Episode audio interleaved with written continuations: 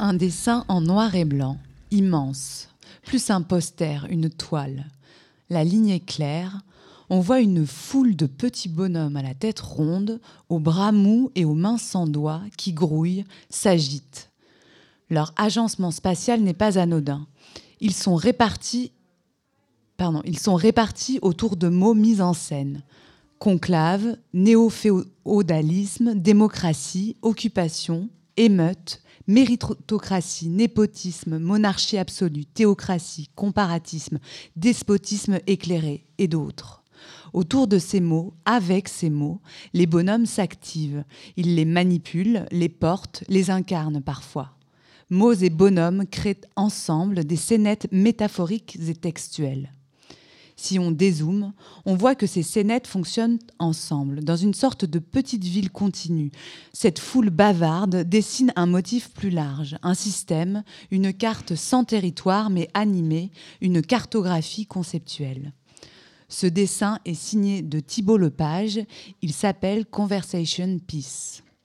Bonjour à toutes et bonjour à tous. Bienvenue dans Sciences dessinées sur Radio Anthropocène l'émission qui s'intéresse à la pratique, à la valeur et aux effets du dessin dans la recherche et la production du savoir. Aujourd'hui, j'ai le plaisir de recevoir Thibault Lepage, qui est designer, bédéiste et chercheur, pour parler du compagnonnage entre recherche et bande dessinée. Bonjour Thibault Lepage. Bonjour Lou. Thibault, vous avez de multiples casquettes. Vous êtes diplômé en design, en BTS design graphique à l'école Dupéré, une licence en design et environnement à la Sorbonne, vous êtes également passé par l'EHESS, l'école des hautes études en sciences sociales. Vous avez étudié les images sous le prisme des sciences sociales.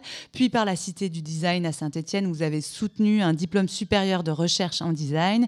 Et vous êtes aujourd'hui en doctorat à la Haute École d'Art et de Design de Genève et à l'Université de Genève. Est-ce que j'ai rien oublié? Non, c'est euh, ça. c'est ça. Donc, euh, vous vous intéressez à la manière dont la bande dessinée peut être mobilisée dans la recherche, non pas comme un instrument de vulgarisation a posteriori, mais comme un outil et une écriture intégrée au processus de recherche lui-même. Alors, on va revenir sur ça plus en détail, mais peut-être avant deux mots sur votre parcours et votre familiarité justement avec la bande dessinée. Vous avez fait de la BD avant de faire de la recherche, je crois. Oui, oui, complètement. Bah, j'ai décidé que je ferais de la BD à, 11 ans, comme beaucoup d'enfants. et euh, ensuite, en faisant mes études, je me suis rapidement dirigé vers des, BTS, vers des endroits où on pouvait pratiquer le dessin et la bande dessinée. Et j'ai été vite euh, assez frustré par le rapport de commande avait, euh, avait dans, enfin, qui, qui, qui, a lieu dans la discipline du design en général. Et donc la recherche m'a séduit très rapidement puisque c'était, ça me semblait être un lieu où on pouvait euh, manipuler euh, euh, les outils du design et de, la, de l'art pour, pour, créer des choses nouvelles, pour agencer de nouveaux concepts, pour regarder la réalité, la matière de manière différente. Alors, c'est amusant que, que, vous parliez déjà de commande, parce que ça m'amène à, la question suivante, où vous faites la distinction entre la BD de vulgarisation scientifique, euh, mais même la BD documentaire, et une bande dessinée scientifique euh, qui serait plutôt de l'ordre de la recherche-création, justement autour de cette question de la, posture de la commande aussi, dans laquelle est, mise la bande dessinée quand euh, elle doit porter un, propos scientifique. Est-ce que vous pouvez nous expliquer peut-être un peu plus en détail cette différence cette distinction que vous, vous opérez Oui, complètement. Alors la, bande dessinée, en fait, depuis euh, plusieurs dizaines d'années, bénéficie de, de, ce que pas mal, enfin de ce que d'autres dessinateurs et dessinatrices appellent un capital sympathie euh, dans le milieu de la recherche. Euh, entre autres, puisque la bande dessinée, c'est sympa, ça, ça, ça plaît, c'est un, un, médium populaire. Et donc beaucoup de, beaucoup de personnes dans le milieu académique sont séduites par, par, par ces facultés euh, ses propriétés en termes de diffusion de, des savoirs.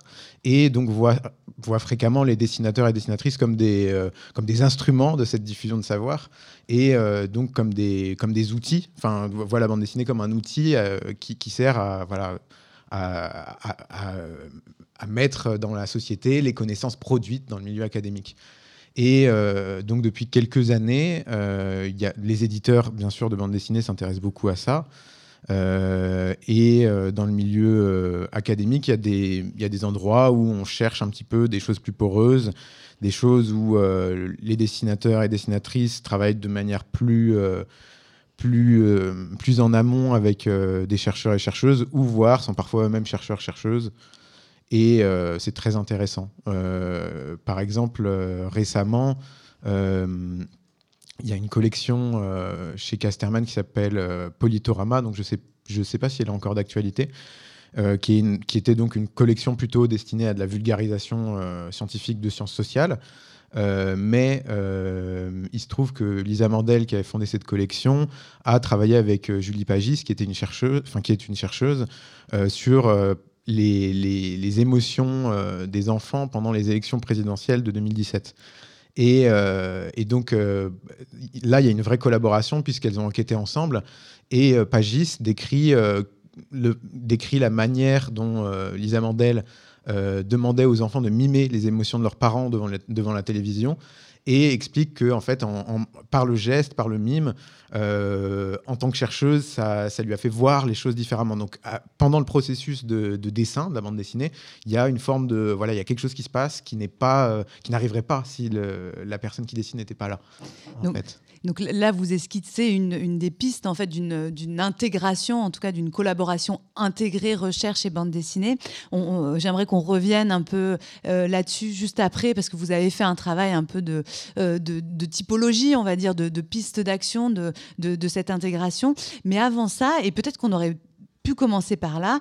Euh, une question de définition. Euh, euh, c'est quoi pour vous la bande dessinée En fait, quelles sont ses caractéristiques propres en tant que, sinon langage, au moins un régime d'expression? Est-ce que c'est le dessin, le récit, la séquence, l'ellipse? Et, pourquoi, selon vous, elle peut être utile ou intéressante dans un travail de recherche au regard de, de ses spécificités, dans ce qu'elle diffère en fait du texte, par exemple? Pour moi, la, bande dessinée, c'est l'art de l'ellipse et c'est euh, une succession de textes et d'images.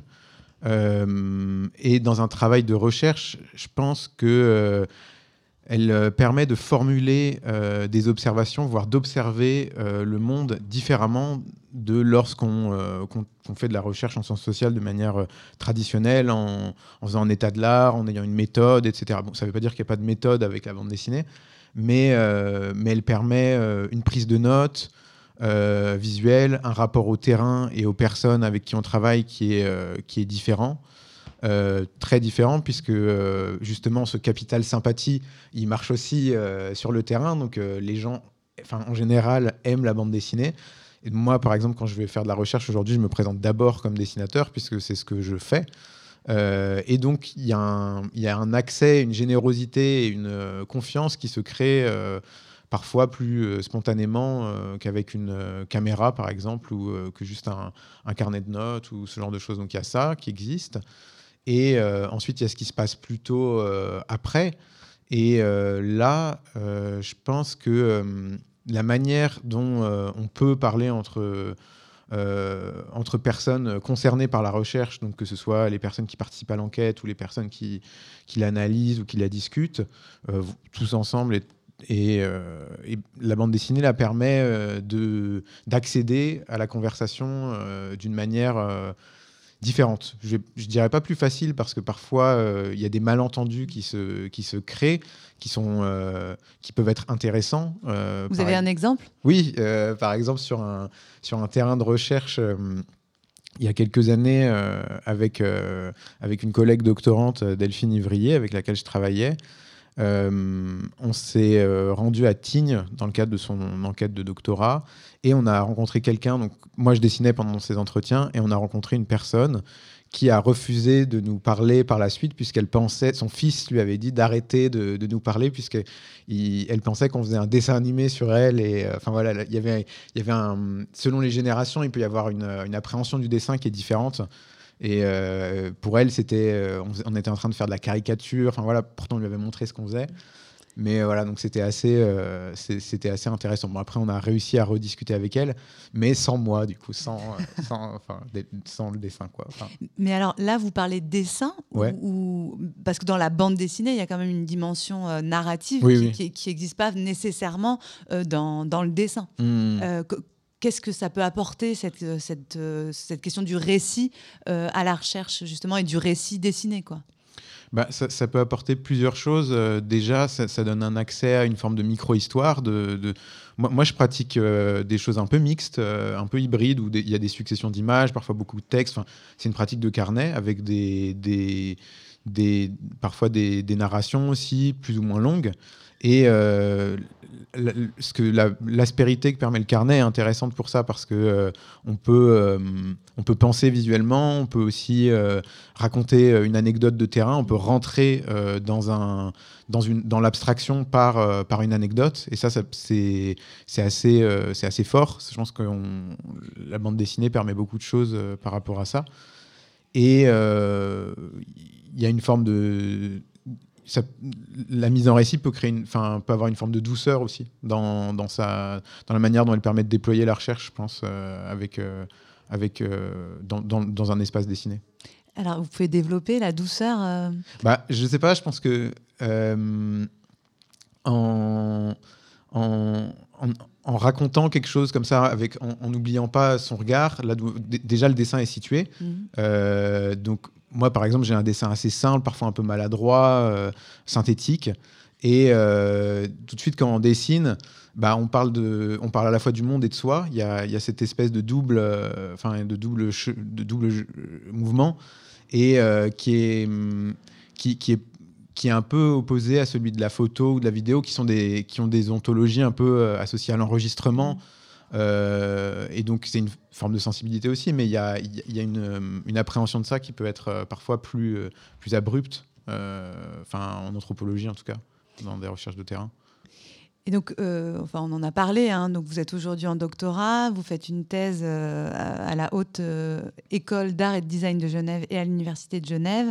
Une thèse qui s'intitule aujourd'hui euh, bricoler euh, les restes de l'univers étendu, ethnographie dessinée des restes de la pop culture. Donc vous l'avez un peu évoqué, euh, mais peut-être revenir un peu en détail sur... Bah, déjà, le dessin est dans le titre, hein, donc c'est une bonne nouvelle, il me semble, et, développer peut-être un peu plus précisément qu'est-ce que c'est que cette ethnographie dessinée et à quelle place et à quel endroit le dessin intervient. Donc vous avez parlé de cette pratique du, carnet de, de croquis. Est-ce qu'il intervient à un autre endroit euh, Comment, en fait, vous le mobilisez euh, euh, dans, votre travail de recherche? Alors j'essaie de faire intervenir le dessin absolument partout dans le travail de recherche. Donc ce, qui est, ce qui est un peu un chantier titanesque parfois et c'est impossible de tout faire réellement. Mais par exemple quand, quand, quand, on fait de la recherche, on lit des articles et on prend des notes et tout ça. Et moi, par exemple, j'essaie de prendre tous les, mes articles en notes dessinées. Donc, j'ai des fiches qui sont des prises de notes dessinées. Euh, donc, mon état de l'art euh, est en dessin. Euh, bon, là, je me suis un peu aperçu que c'était. donc, il n'y a peut-être pas tout, mais une, grosse partie. ensuite, sur le terrain, donc, je dessine avec les, acteurs, les personnes que je rencontre. Et une partie de la thèse sera en, bande dessinée. donc, à la fois avec un, un dessin qui raconte le terrain donc y a un dessin assez narratif qui, euh, qui explore euh, des séquences, euh, des, des, rencontres avec des, des, personnes qui participent à l'enquête, et un autre dessin.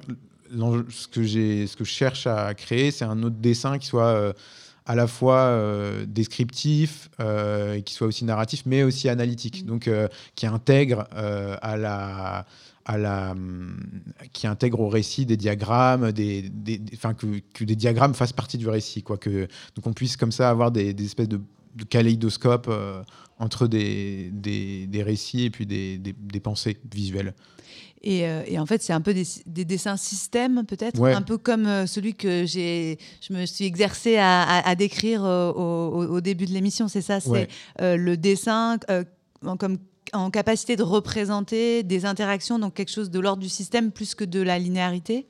Oui, les deux en fait. Je pense que, enfin, là, j'essaye de, travailler aux deux un peu, d'avoir à la fois des choses qui soient, euh, qui soient des images dont on peut discuter et euh, des, images dont on peut, euh, enfin, des, récits imagés qui permettent de d'approcher un récit et une, et une description. Euh, donc vous avez une double euh, expérience disciplinaire, à la fois en design, mais aussi en sciences sociales. Hein, et, il me semble que cette pluridisciplinarité, elle est, elle est maintenue dans votre thèse parce que vous êtes à la fois à la, à la Haute École d'Art et de Design de Genève, mais aussi à l'Université de Genève. Je ne sais, pas où est-ce que vous êtes inscrit à l'Université de Genève? En socio-anthropologie à la Faculté des sciences de la société.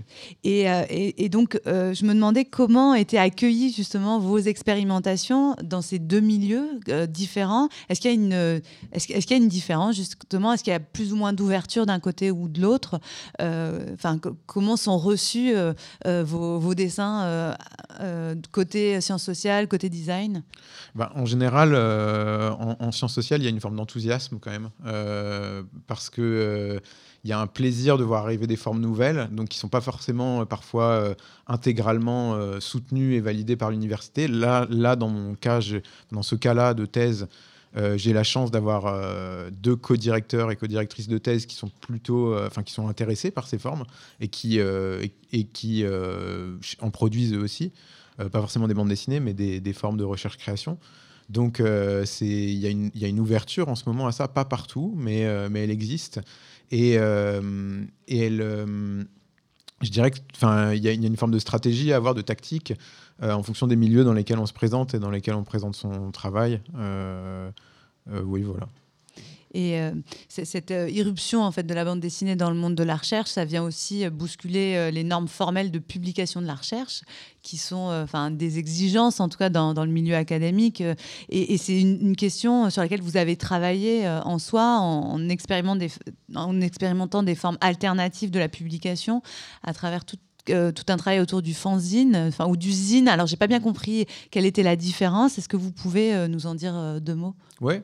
Euh, bah, alors avec le fanzine, a, on, a créé pas mal d'expériences avec un, autre chercheur et designer qui s'appelle Kevin Zanin, avec qui on crée un, un fanzine sur les folklores numériques euh, qui s'appelle Digital Drifting et qui, est composé d'un petit texte et euh, d'un essai visuel souvent. Donc là, on a, créé un premier numéro sur les, sur mêmes. Euh, et c'est des formes de, diffusion qui sont souvent où on essaye d'avoir une rigueur méthodologique, mais mais il n'y a pas de comité de lecture et. Donc c'est des formes qui sont plus qui sont qui sont plus vaporeuses comme ça, qui circulent différemment, mais qui des fois qui, qui, sont plus fluides aussi. Euh, et euh, moi, j'ai pas mal publié aussi dans une revue qui s'appelle Azimut, la revue de la Cité du Design. Euh, et de l'ESADS, et qui est une revue donc à comité de lecture, comme on dit, mais qui est ouverte à des formes un peu divergentes. Et par exemple, j'ai publié des notes de lecture dessinées dans cette revue, donc c'est c'est intéressant parce qu'on on peut, Azimut accueille beaucoup de formes de ce type, qui sont, euh, qui sont un peu marginales et qui en même temps sont euh, souvent euh, un peu un vent frais dans, dans, le milieu de la recherche en design parce que si, parce qu'elles sont accessibles, parce qu'elles sont là et qu'elles qu'elles peuvent laisser penser que d'autres formes de publication sont possibles. Et vous pensez qu'il y a un espace dans euh, dans la publication euh, académique euh, classique en sciences sociales pour accueillir, par exemple, un article dessiné qui serait issu de votre thèse? Alors oui, il y en a déjà. Il y a, plusieurs, il y a plusieurs revues qui ont exploré ce type de ce type de format. et il y a eu d'autres thèses en bande dessinée. Il y a eu la thèse de, de Serge Tisseron, qui est une thèse d'exercice en médecine sur l'histoire de la psychiatrie, et une thèse de Nick Souzanis qui est traduite, euh, enfin que vous connaissez très certainement. Euh, et, euh, et, dans des revues académiques, oui, il y a des revues, par exemple, de géographie qui commencent à s'ouvrir à ce type de publication, plutôt en anglais. et récemment, alors il y a une revue dont je me souviens plus du nom, mais dont le numéro a été co-dirigé par Lucille Haute et, Alan Dunville, qui a accueilli une forme, une, une forme enfin une, une, bande dessinée de Sabine Tessonnière. Euh, voilà. Donc ça s'ouvre. et, justement, vu qu'on est dans les, dans les références, est-ce qu'il y a. Euh, bah, donc là, vous avez évoqué des choses dans, plutôt du côté de l'histoire des sciences, on va dire. Est-ce qu'il y a aussi des choses du côté de l'histoire de la bande dessinée euh, ou du dessin, des références qui vous semblent, sinon exemplaires, du moins stimulantes pour repenser en fait ce, ce, rapport entre recherche et bande dessinée? Alors, ouais, sur le plan de l'histoire de, de l'art, il y a moi, en ce moment, je suis assez intéressé par un parallèle entre, entre deux courants qui sont nés à peu près en même temps au Japon et en URSS dans les années 1920 et donc dans les qui sont, qui sont très à la fois très différents et très, très similaires mais mais au Japon, dans les années 20, il y a eu un grand tremblement de terre et il y a un architecte donc, qui s'appelle Kon Wajiro euh, qui a, euh, avec une équipe, créé une discipline qui s'appelle la modernologie. Et donc, cette équipe est allée euh, dessiner les, astuces et les tactiques des, personnes qui avaient subi ce tremblement de terre pour survivre et subsister matériellement. Et donc, il y, a à la fois des formes de, narration dans, les, objets dessinés de Konwajiro. Et en même temps, il y avait un autre type de forme euh, ils avaient créé une société d'ornementation des baraquements à ce moment-là. Et donc, euh, ces, formes euh, dessinées, documentées, servaient ensuite à, ornementer le quotidien, la vie quotidienne des personnes. Donc, il y avait un espèce de. De retour, de, renversement. De, renversement qui, est, qui, qui, est, qui me semble très intéressant. Et donc, dans le même temps, en URSS, il y a un, poète et, euh, écrivain de théâtre qui s'appelle Sergei Tretiakov qui avait fondé un courant qui s'appelle qui s'appelait la factographie sur lequel on a beaucoup travaillé à Saint-Étienne avec euh, le Cidre et Ernesto Rosa euh, qui est en fait une, méthode donc Tretiakov allait dans, des, usines pendant un moment de grande crise économique et euh, en fait euh, pratiquait donc à la fois du dessin mais aussi de la photographie sous la forme de journaux muraux avec euh, les personnes qui travaillaient à l'usine pour modifier et discuter en temps réel du travail qui était effectué donc pour changer en fait ce qui se passait dans le temps présent donc il y a ces deux il y a ces deux choses là qui sont arrivées à peu près au même moment à deux endroits différents de la planète avec du dessin et de l'art et en même temps une dimension de recherche et aussi de modification de ce qui se passe matériellement euh, donc, ils sont deux choses. Euh, voilà, je trouve intéressant que ce soit arrivé au même moment, et donc j'essaye de me demander en ce moment un peu pourquoi. Et donc voilà, c'est des références qui, que je trouve euh, que je trouve assez assez fascinantes, quoi. donc, qui sont pas directement des publications académiques, mais qui sont des formes de recherche. voilà. On a on vous a entendu là sur euh, un peu ce que, enfin l'intérêt et ce que, ce que, ce que peut apporter euh, euh, une recherche dessinée, enfin la bande dessinée à la recherche sur le terrain avec les acteurs dans, dans les, les, formes d'expressivité. je voulais vous poser la question inverse aussi. Est-ce que vu que vous faisiez de la bande dessinée avant de faire de la recherche, est-ce que, est-ce que la recherche a, a, modifié votre approche de la bande dessinée, a fait quelque chose à votre dessin? Vous avez parlé de votre dessin euh, euh, euh, synthétique Est-ce que, est que vous, quand vous revoyez vos planches et ce que vous faites aujourd'hui, vous avez l'impression que votre dessin, il a intégré, je ne sais pas, une grammaire, une méthode, une esthétique différente du fait de, de cette porosité Oui, complètement, je pense. Bah, surtout, il a, je pense qu'il est devenu plus spontané, moins, euh, moins en recherche de. Parce que finalement, euh, le milieu de la, recherche euh, est, enfin, qu'il ce qu'il accepte du dessin, et c'est très différent de ce que le milieu éditorial aujourd'hui de la publication cherche d'un dessin. Donc, en fait, j'y ai trouvé une forme de liberté. voilà. Mon dessin, il a un peu trouvé sa liberté dans cette espèce d'espace qui, est, qui est différent de celui de d'une publication qui doit, qui doit se vendre à, un certain nombre d'exemplaires. Quoi. Donc ça, c'est une breaking news, quoi, de la liberté à l'université, mais c'est merveilleux. Euh, et euh, on arrive au terme de, de, cet entretien. Pour terminer, est-ce que vous auriez envie de, de partager avec nous euh, une inspiration, une œuvre en lien avec le sujet de notre échange qui permettrait d'ouvrir pour nos auditeurs et nos auditrices? Alors oui, il y a, y, a y a, un film, donc il ne s'agit pas de bande dessinée, mais de cinéma d'animation euh, et de film en prise de vue réelle. Mais il y a un film qui est magnifique qui s'appelle Is the Man Who Is Still Happy, euh, qui est un film de Michel Gondry, euh, qui est une conversation dessinée au cinéma avec Noam Chomsky et qui est fascinant parce que en fait Gondry déploie tous ses doutes, ses, questions et en même temps la rigueur de la pensée de Chomsky par le dessin en fait dans ce film. Et donc il y, a énormément de couches, de strates euh, qui sont déployées. Et euh, je trouve que c'est un très bon film pour voir à quel point euh, le dessin peut témoigner d'une situation, du fait d'être situé dans le monde et de s'interroger sur des choses. Donc voilà, je conseille ce film. Bah, merci beaucoup, c'est magnifique. Merci beaucoup Thibault Lepage. Merci Lou Restez à l'écoute sur Radio Anthropocène. Merci, à bientôt. Radio Anthropocène. À l'écoute du changement global.